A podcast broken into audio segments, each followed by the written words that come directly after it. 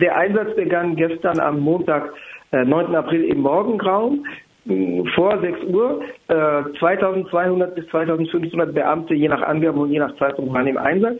Der Einsatz wird wohl noch die ganze Woche weitergehen, also er ist auf mehrere Tage ausgelegt. Gestern wurden 13 besetzte Gebäude geräumt. Es wurden auch sieben Personen festgenommen. Das klang erstmal nach dramatischem Widerstand. Es stellte sich dann allerdings heraus, sechs wurden wegen Kiffens in einem Fahrzeug festgenommen und einer, ein Minderjähriger, soll einen Wurfgegenstand auf die Polizei geworfen haben um 5.30 Uhr früh am Montag.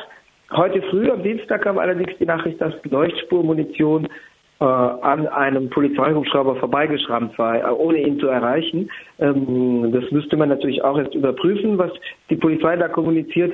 Aber also es gibt aktiven, aber vor allem passiven Widerstand. Es gehen also auch ähm, Fotos von älteren Protestierenden jetzt durch die Medien. Äh, eines der meist verbreiteten Bilder gestern am Montag war das von einem älteren Mann, der ein, ein Schild mit der Aufschrift Stopp die Gewalt in der Hand trägt, der durch massive Einsatzkräfte zu Boden gedrückt äh, wird.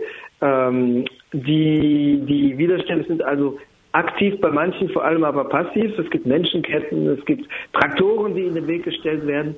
Äh, das soll eben, wie gesagt, diese Woche noch weitergehen. Es gibt auch Aufrufe zur Solidarität. Im Übrigen, Frankreich gestern gab es in 90 französischen Städten Spontandemonstrationen mit je einigen hundert Menschen in Nantes, in der Nähe von Notre-Dame-de-Nantes, über 1000.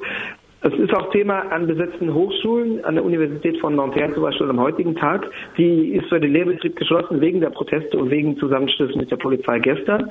Ähm, aber es gibt Vollversammlungen und da wird Notre-Dame-de-Lande auch thematisiert.